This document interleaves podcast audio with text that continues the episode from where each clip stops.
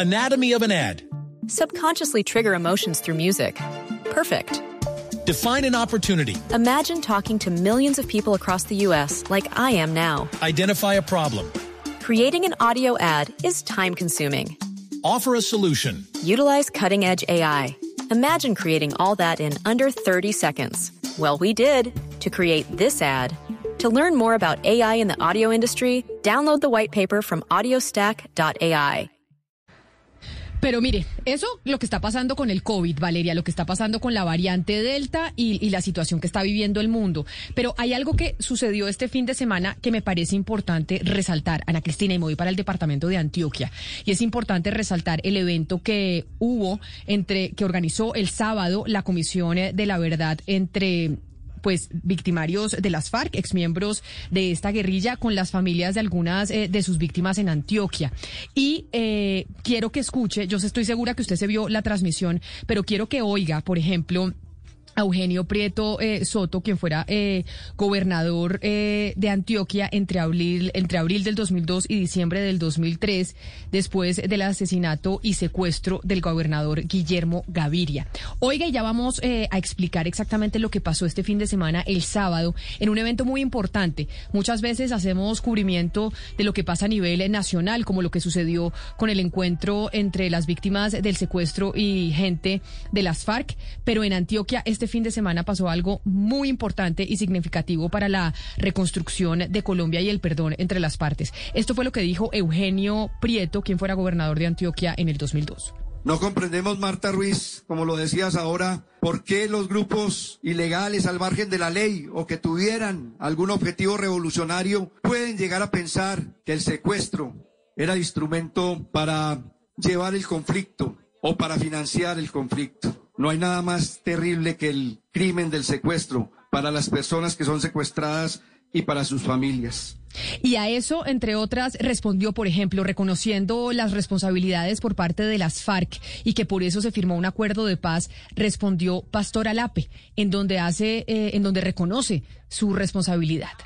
Creemos firmemente que si somos capaces de construir la verdad, no como una tesis, sino como efectivamente el sentimiento, el alma de un país en el que nos destruimos, podemos construir otra mirada. Y sobre todo la de algún día poder entendernos, perdonarnos, pero para fortalecernos en esa memoria. Y también ahí estaba respondiendo eh, Pastor Alape, pero habló Yolanda Pinto, que es ex esposa de Guillermo Gaviria, quien fue asesinado y secuestrado por las FARC. Y entonces ponerle fin al conflicto con las FARC nos separó más, nos dividió más, Padre Francisco. Esto es sorprendente. Y entonces como unos estuvimos a favor de ponerle fin al conflicto, quienes no creían en esa posibilidad no aceptan, no nos aceptan por eso. ¡Qué dolor! Cuando era el momento de unirnos todos, cuando era el momento de entender que había un camino distinto al de seguirnos matando. Ahí oían ustedes a Yolanda Pinto, una víctima del conflicto armado, una víctima de las FARC. Pero digamos, ¿qué más dijo eh, Yolanda Pinto en esa intervención del fin de semana? Porque lo que pasó el sábado, Ana Cristina, eh, fue muy poderoso e importante para el país. Expliquémosles antes de, ir con, el, con la segunda intervención de Yolanda Pinto, lo que pasó el sábado en Antioquia y por qué es importante para todo Colombia. Sí, Camila, fue muy bonito porque lo que se intentó fue continuar la caminata que el 17 de abril de 2002 habían empezado a hacer Guillermo Gaviria eh, y eh, Gilberto Echeverry. Ellos juntos habían salido en una caminata a Caicedo. Caicedo es en el occidente de Antioquia y es un pueblo absolutamente, que estaba absolutamente estigmatizado y eh, completamente bajo la presión del Frente 34 de las FARC. Entonces ellos cuando hacen esa caminata en abril de 2002 a cinco kilómetros de Caicedo, lo que se conoce como el Puente Bao, que es el Bao de Aconozca, fueron secuestrados por este Frente 34. ¿Y qué pasó, Camila? Estuvieron secuestrados durante un año, hasta que el 5 de mayo de 2003, en un intento eh, de rescate por parte del gobierno de Álvaro Uribe, mandan a rescatarlos y los asesinan. Asesinan a, a estos dos personajes y asesinan a otras personas con ellos. Entonces, lo que hizo la Comisión de la Verdad no solamente era un evento para el reconocimiento de responsabilidades de las FARC, a las que cual acudieron Pastor Alarpe como como, escuchamos, y también Rodrigo Londoño que, que pidió perdón, sino que lo que querían es continuar esa caminata que era un símbolo de la paz y de la paz como política pública, que esa era como la idea central del gobierno del entonces gobernador Guillermo Gaviria. Pues eh, oigamos la segunda intervención de su ex esposa, de Yolanda Pinto, la esposa de Guillermo Gaviria, a quien secuestraron y asesinaron las FARC. Nunca pensaré como ustedes, pero los acepto y los recibo como unos ciudadanos, como unos compatriotas que quieren rehacer sus vidas, porque yo me imagino que en la guerra sus vidas se destruyeron también. Sus familias, sus hijos, ¿cómo sufrirían? Igual que los nuestros. ¿Ustedes se han puesto a pensar en todo eso? Entonces yo espero que tengamos la certeza, que podamos vivir con la seguridad, que podamos, como aquí se ha pedido, recuperar la confianza. Y ahí, entre víctimas y victimarios, estuvieron hablando, haciendo esa reconciliación o contando lo que pasó, porque es importante que sepamos lo que sucedió durante todos esos años de conflicto armado en Colombia y que podamos hablar y reconciliarnos, así no estemos de acuerdo. Pues Luis Úsuga le pidió perdón por lo ocurrido eh, con Gilberto eh, a sus familiares. Les pidió perdón a sus víctimas. Nunca pensamos que, este, que esto iba a tener el, el desenlace que tuvo. Nosotros no éramos enemigos de Gaviria y de Gilberto, pero la guerra no nos dejó mirar más allá y no analizamos el plan congruente que traía el señor Guillermo Gaviria, como era la paz en todo el pueblo de Caicedo y el pueblo de Antioquia y en todo Colombia. Ahí hablaba Luis Úsuga, quien pedía perdón precisamente a las víctimas, a los familiares de Guillermo Gaviria y Gilberto Echeverry. La importancia del perdón, la importancia de hablar, la importancia de reconocernos en nuestras diferencias para poder reconstruir una Colombia que está muy fracturada y muy herida. Y por eso pues recordando lo que pasó el sábado, está con nosotros Irene Gaviria. Irene Gaviria es hermana de Guillermo Gaviria, quien fuera el gobernador de Antioquia y quien fue asesinado por las FARC. Señora Gaviria, bienvenida. Gracias por acompañarnos hoy aquí en Mañanas Blue. Gracias, muy buenos días a todos en la mesa y a toda la audiencia. Esto pasó este fin de semana en Antioquia y es uno de los eh, tantos encuentros y eventos que está eh, organizando la Comisión de la Verdad. Pero yo quiero preguntarle a usted, señora Gaviria, como víctima, ¿Por qué es importante? ¿Qué es, lo que, ¿Qué es lo que sucede dentro de las víctimas y sus familias después de un encuentro como el que sucedió el sábado, en donde los victimarios, los integrantes de las FARC, reconocen los errores, su culpabilidad y responsabilidad y piden perdón? Bueno, primero quiero hacer la salvedad de que voy a tratar de hablar en representación de mi familia. Eh, eso me obliga a tratar de, mm, digamos, comprender posiciones muy diversas, como son las posiciones que también ha tenido el país en torno a este tema. Mm, así que trataré de, no mm, dar respuestas personales, sino mm, grupales.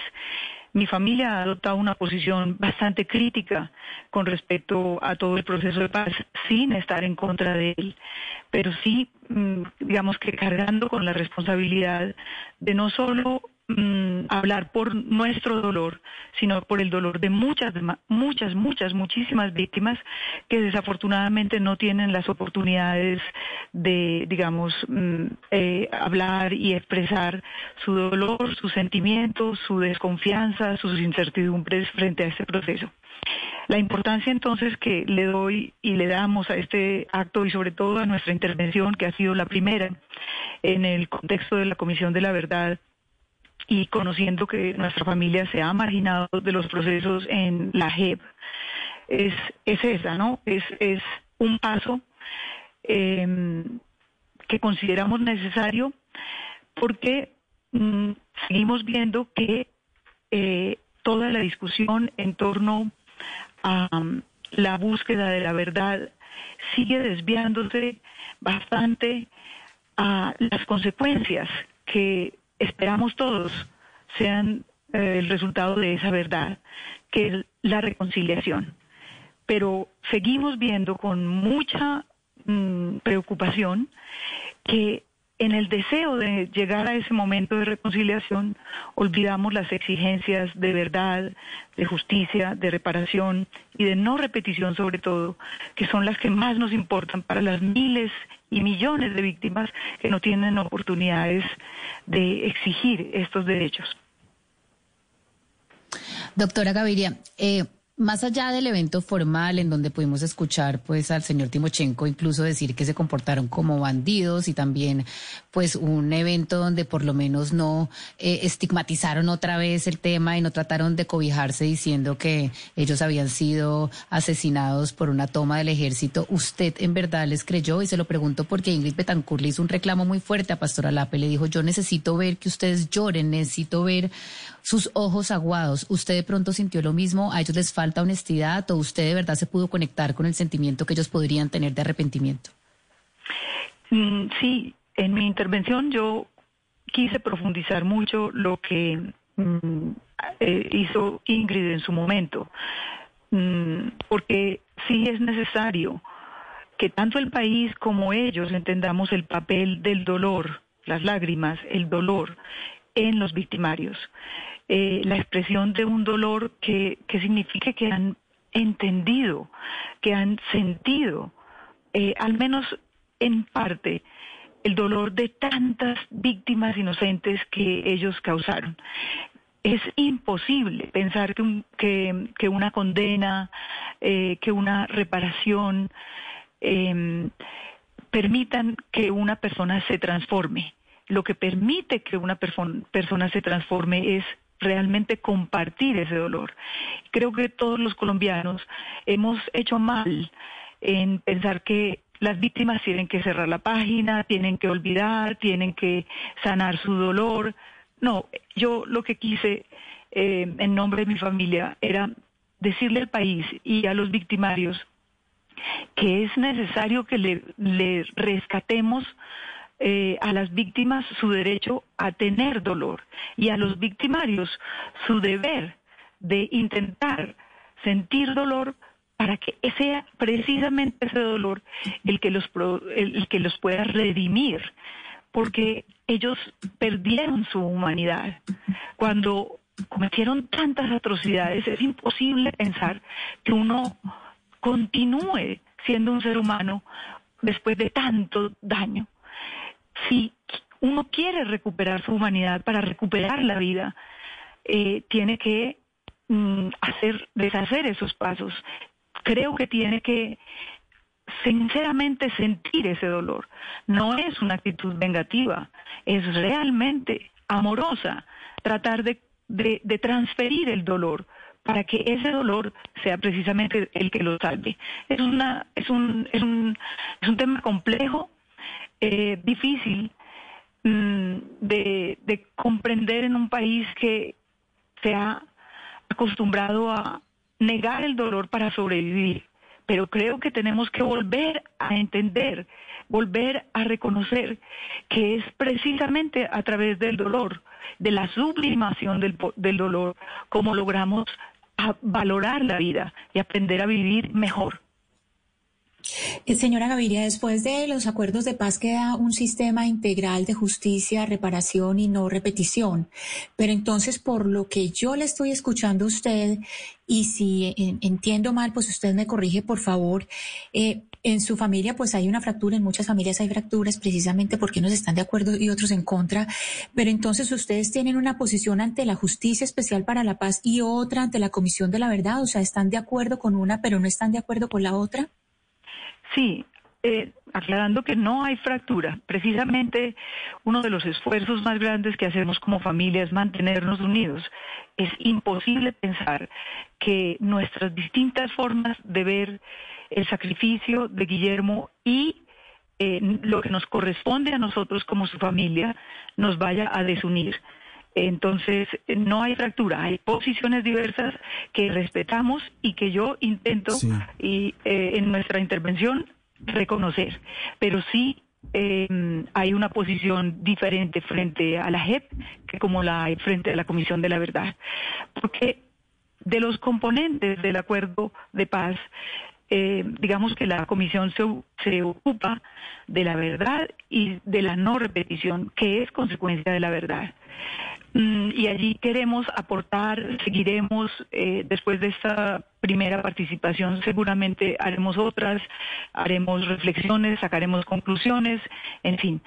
Mm, pero mm, la verdad mínima que se está entregando a la JEP y las posibles eh, condenas que se vayan a dictar nos dejan muchas dudas. Por eso, en familia hemos decidido no estar en la JEP. Señora Gaviria, escuchándola a usted y escuchando al señor Úsuga de las FARC, mm, uno se pregunta cómo era posible que en ese momento las FARC no conocieran del compromiso del doctor Gaviria y del doctor Gilberto en, en, la paz, por la paz, porque era una lucha constante la que ellos dos tenían y ellos habían emprendido como misión de vida el compromiso de la paz, de lograr la paz. Y uno escucha al señor Usuga diciendo que pues no conocían de eso, que no tenían ni idea de ello y que además no pensaban que el desenlace que tuvo el secuestro fue el de la el de la muerte de estos dos eh, eh, representantes del departamento de Antioquia y del país. Pero la pregunta es, es la siguiente. ¿Qué lectura hacen hoy ustedes, la familia, la familia integralmente, de, qué balance dejó la negociación de paz con las FARC? ¿Valió la pena? Mm, eh, voy a rescatar primero algo que has dicho de la declaración de Luis Oscar Usuga, alias Isaías Trujillo, el comandante de la región occidente, eh, de los distintos frentes de las FARC en la región occidente, que martirizó a una gran cantidad de municipios antioqueños y chocanos. Mm, eh, como, como, como ustedes mismos lo ponían en el audio, él señala que nunca pensamos que esto iba a tener el desenlace que tuvo. Esto, esto es esa clase de cosas que uno los ve muy mm, compungidos, pero mira esta declaración, es inaceptable. Es inaceptable porque mm, todo secuestro es precisamente eso. Cuando hay un secuestro, la vida del secuestrado pasa a ser una absoluta mm, objeto y voluntad del secuestrador. Y claro que ellos sabían que ese podría ser el desenlace, porque además tenían órdenes claras de ejecutar a los prisioneros, a los secuestrados en caso de algún rescate. Y como también eh, sí ha quedado claro, gracias a, que no toda la verdad se está ocultando, eh, ha quedado claro que no hubo cruces de balas entre el ejército en el intento de rescate y la guerrilla, sino que Gilberto, Guillermo, los ocho militares que murieron allí fueron matados y rematados con tiro de, gracia mm, sin que existiera un cruce de balas con el ejército. Entonces, rescato eso de lo que iniciabas en tu pregunta. Ahora, con respecto a la, parte esencial de la pregunta de cuál es nuestro balance, como todos los colombianos, seguimos con las esperanzas de que avance, eh, pero también como representantes de las víctimas, que en realidad sentimos que son todos los colombianos, eh, seguiremos exigiendo los compromisos que fueron claramente establecidos en el acuerdo y que mm, así queramos pasar la página, así queramos eh, darles oportunidades a estos colombianos que tanto daño hicieron a Colombia, sentimos que por ellos, por las víctimas y por los futuros eh, grupos al margen de la ley y presentes que ya están en el mismo camino de delinquir, mm, entiendo que no hay consecuencias a, cualquier delito que se cometa, debemos hacerlo. Sentimos que debemos seguir exigiendo con, con, con, con, con con tranquilidad, con, con amor sobre todo, por la búsqueda de una no repetición de la barbarie en Colombia. Pues esperemos que, que eso sea lo que podamos lograr, que esa búsqueda en la que estamos todos, desde orillas distintas de la opinión que tenemos sobre lo que sucedió en Colombia y cómo se debía eh, solucionar, más allá de las diferencias en esa forma de ver, es importante que algún día logremos que esto no se vuelva a repetir nunca más. Irene Gaviria, hermana de Guillermo Gaviria, gobernador de Antioquia, asesinado por las FARC, mil gracias por haber estado hoy con nosotros hablándonos de ese evento tan importante que se llevó a cabo este fin de semana el sábado en Antioquia. Feliz día para usted. Gracias.